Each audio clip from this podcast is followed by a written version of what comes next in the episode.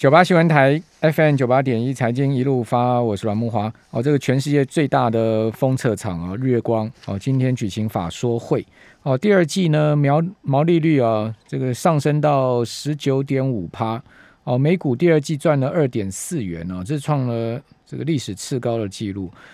呃，这个日月光的毛利率连续两季创新高了。好，盈利率冲上十点四趴。好，这是双双达到双位数哈，这是第一次好见到呃毛利跟盈利流到双位数是史上第一次啊。那整体税后存益是一百零三点三八亿哈，是历史次高。好，每股 EPS 二点四元，上半年合计已经赚了四点三七元了哈。好，绿月光的营收非常的大哈，第二季的营收是一千两百六十九亿，好，季增六趴，年增十八趴。那毛利率呢？季增一点二个百分点，年增了两个百分点；盈利率季增一点三个百分点，年增二点六个百分点。税后纯益哈，呃，季增二十二趴，年增四十九趴。好，看起来是相当不错的一个财报哈。呃，至于说稳茂的这个法说会哦，这个就有好有坏了哈。稳茂第二季的毛利率虽然是超标哈，但是呢，汇损干扰纯益季减十五趴。好，EPS 呢是二点三二元，是写了两年的新低哦。好，这个三一零五的稳茂，呃，本季的毛利率呢是三十五点七趴。好，第二第二季的毛利三十五点七趴，这个是比第一季好哈。第一季呢，当时稳茂的这个法说会，当时很让市场失望嘛哈。呃，优于上季的法说三十一点三三趴。哦，这个上升了，毛利率上升了不少哈。呃，好于预期。但是因为受到业外汇损的冲击哦，每股存益九点三元，季减了十五趴，年减了四十四趴之多了。好，所以每股的 EPS 呢是二点三二元，上半年的税后存益二十点二五元哦，年减三十七趴。好，每股的 EPS 是降到五点零四元。那远东新今年也举行了股东会，好，徐玉东董事长也有在股东会里面讲说，他们有拿到亚马逊的单，哦，露露内蒙的出货也倍增，哦，这个对于自家企业啊，徐董是从来没有这个看坏的了哈，呃，都是看好的，好，包括像是远东新啦、雅尼啦、裕民啦，哦，开股东会啊，徐董都是这个比个大拇指的赞，哦，那这个运价高涨趋势不变哈。今天一个消息，阳明九月再升 GRI，呃，再收两个月，这个五两个月内五度的加收这个附加费哈，GRI 就是综合费率附加费，哦，就是我要给你多收钱就对了，哦，这是阳明五两个月内五度调涨 GRI 啊，以实际的行动证明什么运价。非但不会掉，反而我还要再给你加钱。你要出柜的话，就是这么一回事。哈，这个就是现在目前的整个航运的现况嘛。哈，这个现实的状况是这样子。那当然，这个拜登要不要去修理航运公司，那就是另外一回事了。哦，那个恐恐怕就是后话了。哈，好，那刚最新的消息哦，大陆财政部跟税务总局公告，八月一号开始，这个刚刚最新公告出来啊，取消钢轨等部分钢铁产品的出口退税。哦，这个大陆财政部网站已经刊登相关公告，而且附清单显示呢，具体产品还包括电镀锌的铁或是非合金钢平板这个呃相关的钢材，哦，或是说建镀的啦，镀涂锌铝合金的铁，哦，或是非合金的平板钢材等等了哈，这些都会是取消出口退税的相关的这个产品啊。呃，从八月一号开始啊，还要提高弱铁、高纯生铁的出口关税，提高关税，出口的关税提高，调整之后分别实施百分之四十到百分之二十的这个出口关税。那今年五月一号，大陆曾经调整部分钢铁产品的出口关税，其中对生铁啦、粗钢啦、再生钢铁原料啦、弱铁啦，实施零进口暂停税率，好，适当的提高。一些钢铁产品的出口关税，哈，调整之后分别实行了百分之二十五的出口关税，跟百分之二十的出口暂定税，还有百分之十五的出口暂定税率。好，这就告诉你，大陆现在就是中国就不希望啊，这个钢铁，好，这个抑制钢铁出口，很明显。好，那这样子会不会造成通货膨胀？美国通货膨胀更严重，好，整个原物料价格更是在呃往上升呢？好，我们赶快来请教富兰克林投顾的梁佩玲。资深协理佩玲你好，木华，各位听众朋友大家好。好，这个呃，中国大陆、俄罗斯哦，这个对于钢铁出口纷纷采取这些大动作哦，他们都是这个全世界主要的钢铁生产跟出口国啊。对，那其实呃，我想中国这个动作，当然最主要还是就包括了，他先前政府也希望就是去抑制那个相关的一个商品价格，所以其实像之前的像是铜啊什么商品价格曾经出现，因为中国政府的一个抑制而出现比较大的一个修正，但最终其实可是终将还是会反映就是在呃基本面的一个需求的部分。那我想这当中当然也反映了，当然第一个就是刚木华大哥提到的，其实以目前的一个通膨压力来看的话，如果我们对照像是美美国这一次的一个呃企业财报的一个超级财报周，虽然整体的获利非常的好，可是你可以看出来很多的企业都提到了两个重点。第一个当然就是提到了像是晶片晶片短缺的一个问题，这当中当然可能也包括了半导体有涨价的一个状况。第二个当然就是在于原物料的一个部分，那这当中呢，不论是原物料价格的一个上涨，或者是工资的一个上涨，都持续会对整个通膨压力造成一定的一个推升哦。那尤其是目前。像是拜登目前呃最近的一个国会还是持续在讨论他们的一个基础建设的一个计划，种种的一个外在原因，再加上外在的因素，包括了像是之前郑州或者是在呃欧洲西部的一个水灾，其实也去影响到了航运啊，或者是在整个呃原物料，甚至在相关的一个供应链的部分，可能还没有办法回复的那么快。这种种的因素都凸显出各国政府其实都面临到了呃通膨的一个压力，但是又不希望因为整个太过急促的一个呃宽松政策的一个退场，去影响到目前的一个经济的一个活动，所以其实我想中国这个或者是俄罗斯的一个相关的一个动作，我觉得是大概是可以预料当中的。那只是说就整体的一个环境来看的话，目前。当然，联准会还是比较相对是在淡化通膨的一个风险。不过，其实从种种的一个迹象显示，这个所谓的一个通膨是暂时性。现在大家在追究说，到底这暂时性是多久？那曾经有人说说，哎，鲍尔好像提到过，说是六个月。他那大概只是提到而已，并不是说他真的去预测说这个通膨是六个月之后就会怎么样。那整体来看，就是至少这个通膨的一个压力，可能还是短期内受到外在的因素，除了之前提到了就是在疫呃疫情的一个关系之外，可能受到这些外在的一个因素，这个通膨的部分还是会延续。呃，至少可能我们认为，可能第三季至少可能要到第四季度，这部分都还是会持续看到整个通膨相对是比较偏高的一个情况。好，那联准会最新的议席会议，当然这个利率决议是不变嘛？对对对，这个维持这个都是市场预期之中。好，那这个鲍尔的会后记者会才是重点哈。我们可以看到鲍尔的记者会上面，他似乎是这个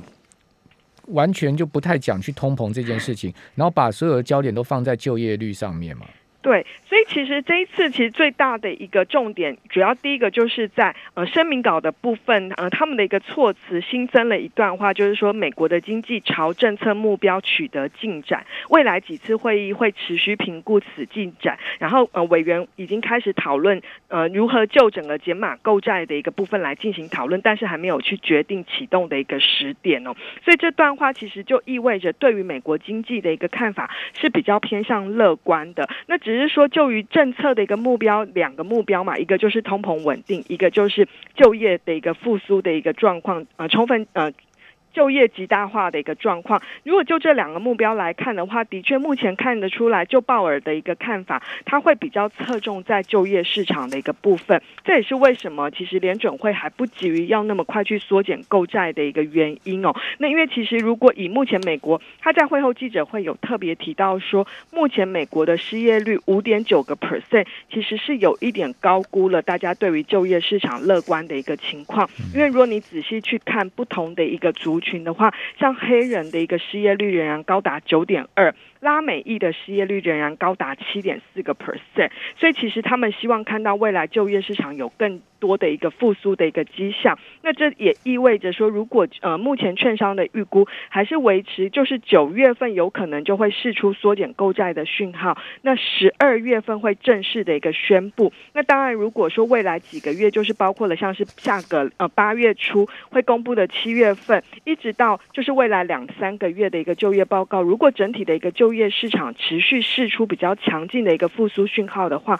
也不排除联准会宣布正式缩表的时间会提早到十一月份。所以未来几乎大家就是紧盯着就业市场的一个看数据，是一个会牵动联准会到底什么时候会正式起呃宣布它要缩减购债很重要的一个关键因素了。嗯，也就年底嘛，哈。年底是目前预估是年底，年底缩减宣布缩减购债，对，宣布之后他隔月行动，对，大概都是明年初啦，对，明年初嘛，哈，明年初的话他会怎么减？现在一千两百亿，这个每个月减两百亿吗？呃，目前大家比较。大部分的看法是认为每个月是先减一百五十亿，一百亿是公债，五十亿是房地产抵押债。哦，对，那如果所以如果这样的话，那就减八个月，八个月左右，然后之后呃房地产抵押债呃就已经没有再买了嘛，那之后就会全部都变到公债，可能就会慢慢增加到两百亿这样。嗯嗯。嗯嗯，好，也就是说到明年的第三季度，大概就全部减完了。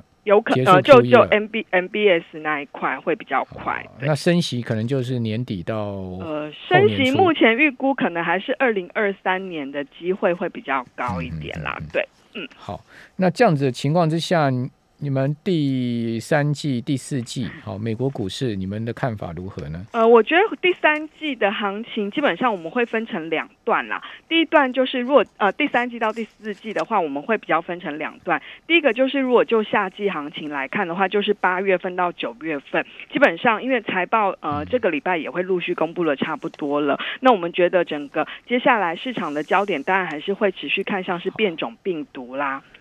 好，我们这边先休息一下，佩玲，因为你这个可能分两段蛮长的，我让你先下一段是讲完好了。好，九八新闻台 FM 九八点一财经一路发，我是阮木华。哦，这个市场啊，都要从这个鲍尔的谈话里面哈，去推敲出他真正心中的想法哈，以及联准会他们的这个政策的方向了哈。啊，因为这个。像鲍尔这么重要位置的人呢，他不会把话说的太明白了，哈，说的太斩钉截铁的话，哈，那这个对市场的影响性太大了。他总是要留一些弹性跟模糊空间，让市场去猜嘛，去想嘛。你可以这样解读，你也可以那样解读嘛。反正到你到到怎么样，最后怎么样解读出来都对嘛。好，所以说，呃，市场就从他们的这个谈话里说呢，认为呃今年底哈应该会宣布减债，因为呃。这个鲍尔是说，这个距离就业最大化这个目标啊，他认为经济仍仍然需要进一步明显改善才行。好，他要看到一些强劲的就业数据。好，也就是说，他对于现在的失业率不满意。好，要进一步的见到就业数据的改善。好，那呃，但是呢，他们同样的认为说呢，从这个去年十二月以来啊，物价稳定、充分就业这两大目标确实有进展。即使不满意，但是。的确，我们也看到了进展了。好，所以呢，市场就认为说，联总会也在暗示说，离这个 Q E taper 这个更进一步了，是这样子。好，所以这个你要很会解读啊，很悬的啦。好，那我们继续来请教富兰克林的梁佩玲资深协理哈。那佩玲，我们刚刚有谈到，就是说下半年呃，这个。你们对于市场的看法分成两个部分嘛，对不对？两个阶段嘛。呃，基本上，呃，简单来说，我们还是看好整体的一个景气是持续在改善，只是因为现在全球疫苗分配不均的关系，还有各国的一个就是疫苗施打的一个速度不一样，所以造成全球的一个经济复苏是有一点失衡的一个情况。那由于就短线上来看的话，当然是以上是美国或欧洲他们的一个疫苗施打进度是比较领先的，但是其实他们本身呢，像是也面临到。了，像像美国也是面临到了，就是可能会有通膨的一个压力。那这部分呢，呃，接下来就是包括了像是呃变种病毒的一个部分。我们看到最近像是美国迪士尼也开始要求说，进入它的主题园区，可能接下来要要求要求要求民众全程都要戴口罩。那这部分是不是会影响接下来就是民众的外出意愿？就目前我们观察到的实体的经济指标是还没有看到这样的一个状况，但是这的确是会影响短线上我们觉得。呃，尤其接下来是八月份的一个旅游旺季，那这部分我觉得还是要做一个观察。所以如果就整体行行情来看，基本上我们对下半年的展望，甚至到明年都是认为景气是持续的一个偏多。那即便联准会渐进式退场，但是这个影响是可控的。尤其现在联准会非常重视要跟市场沟通，所以整体我们还是呃建议是股优于债的一个配置。只是说就短线上刚刚提到了，就八九月份甚至可能会到十月份，我们觉得市场的波动度会相对比较大一点。最主要的原因就是刚刚提到了一些变数，包括了变种病毒，还有目前的一个经济呃复苏是相对比较不均衡的一个情况。那尤其最近我们看到，如果就区域别来看的话，美国股市当然还是一枝独秀，但是有一些很弱势，像是中国啦、香港的股市，就真的因为政策打压的一个问题而出现比较大的一个修正。那这种恐慌性虽然说这两天已经出现了反弹，但是如果后续的一个政策动作还是相对比较呃积极的话，这部分还是有可能是不是整个恐慌气氛还是有可能会蔓延到海外的一个市场？那大家或许还记得说，其实这一两个礼拜，美国股市其实都还是会有那种一两天出现比较大幅度的一个修正的一个情况。其实那时候都会常常问接到很多。可能有顾问或者是有一些投资人就会担心说，哎，是不是要呃转空头了？对，就是会有，就是对对，就是会马上会有这种声音出来。所以基本上我们觉得就会造成，其实投资人是相对比较不安的。所以就短线上，就今年的夏季行，我们定调它是夏季行情，就可能到八九月份，我们会建议投资人，当然你的股债比重可能是比较均衡，大概就是五比五，甚至会建议你可以保留一到两成的现金。如果真的出现那种当当天那种比较大的一个修正的话，我觉得反而都是一个就是再去进场去捡便宜很好的机会。所以夏季的行情，我们比较建议投资人是采取买黑不买红，不要去过度的一个追高。但是如果就第四季行情，我们就认为说股票市场，因为今年的旺季行情，我们觉得还是相当值得期待的。那这部分就是股票的比重就可以增加，不论是大家看好的像是长期的创新成长股，或者是其实随着到了年底，我们觉得全球疫苗的一个施打是比较完呃，就是更上一层楼之后，其实有开始已经看到了，像是一些呃波音的飞机订单都开始增加。其实或许明年大家更可以期待，是不是有机会去呃边境去开放，是不是有机会去重新出国旅游？这部分就会带动另外一波的一个所谓的一个解封的一个题材。好。那明年应该这个下半年渐渐的出国旅游应该可以成真了。然后下半年，我跟同事还在讨论说是上半年就 上半年哦，有点困难，有点困难了。对，我觉得全面的蛮蛮不容易的，因为毕竟每个国家的疫情情况不一定嘛。对，那疫苗施打速度也不一样嘛。我前几天看到那个像法。呃，法国的巴黎机场，因为我们有的基金呃有投资，那他自己他们的执行长自己预估说，要到二零二五到二零才会有可能回到就是疫情前的水准，所以其实看看的是蛮保守的啦。对，好，好，因为毕竟现在目前这个 Delta 病毒也是很麻烦了哈。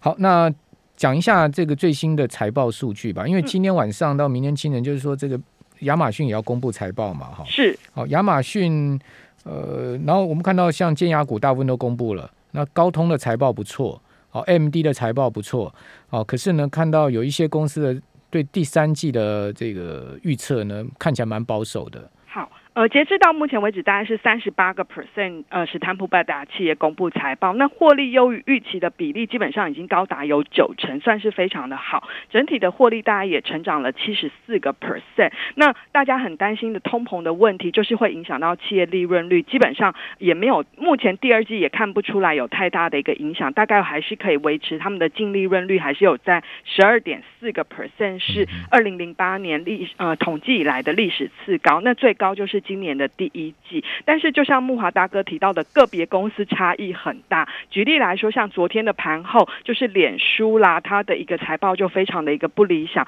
其实它的获利很好，但是他提到了，就是因为最近如果大家是用 iPhone 的话，会发现就是呃，Apple 会 iPhone 会要求你，就是你每进一个 APP，他会问你是不是可以允许其他的 APP 来追踪你的行动。那通常大家一定都会按否嘛？那呃。F 脸书是有提到说，就是这个动作，呃，就是苹果要求隐私权加强隐私权保护的这一块，有影响到他们的一个广告业务，所以下半年的一个成长性可能会放缓，所以它盘后的股价就跌了超过三个 percent 啦。对，那如果就整体来看，我觉得还是财报的部分，其实算是美国企业真的还是蛮 能赚钱的。我觉得整体财报真的算不错。那如果就今天的盘前，亚马逊目前预估它的每股盈余大概是十二点二二。美金，那比去年同期十点三块美金来看，还是成长蛮多。那因为去年他们算是已经高基期了嘛，因为其实亚马逊是线上购物，所以他们去年其实受到疫情影响的程度并不大。那如果在去年的基期之下还可以再成长的话，我觉得还算是不错。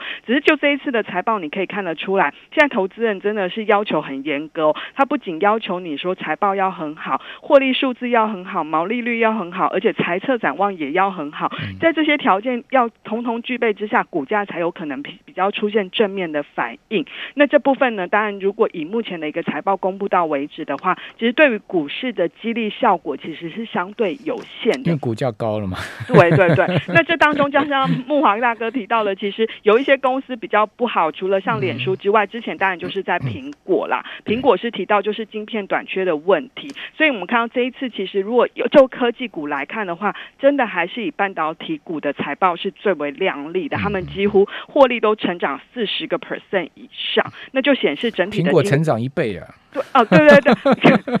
对，可不可以讲的是整体的平均值？那科技硬体当然也是成长很多，对对。那但是反而相关的像软体啦这部分看起来就成长是相性相对是比较温吞。不过我觉得，呃，其实就整体科技产业的发展趋势，基本上简单来说还是就是电子商务啦，然后云端啦这些还是一个持续驱动，然后 AI 相关的部分，真的他们都很赚钱。你看谷歌，谷歌的净利也是成长一倍，对不对？对对对。然后脸书，脸书的净利也是几乎成长一倍。对。哦，都是用翻倍那种，都 double double 这样子来算。你你公司今年赚一没有？你公司今年赚五百万，就明年同样一季你赚到一千万，你是什么感觉啊？那是什么样的暴利啊？对不对？哦，所以说真的这种暴利是能持续下去吗？呃，当然没一这个成长性一定是没有办法的啦，只是说，呃，只要它能够维持在一个稳健的成长，那因为就像我刚刚提到的，第二季获利是成长七十四个 percent 嘛，那第三季目前预估是二十六个 percent，第四季预估还是有两成左右，那这部分我觉得就算是市场可以接受的一个情况。好，今天还有一家公司也公布财报很赚钱了，就是富邦煤啊，哦，富邦煤。有我们电商有一些小型股基金有买到它，真的非常。电商你看多赚，它的净利年增八十八 趴，它今年第二季赚了八点八五亿，第一季赚了七点八亿。我也是，我也是贡献的来源。哦，你也是贡献来源哦。好好吧。好，这个疫情改变大家消费习惯。谢谢佩玲，谢谢，谢谢谢。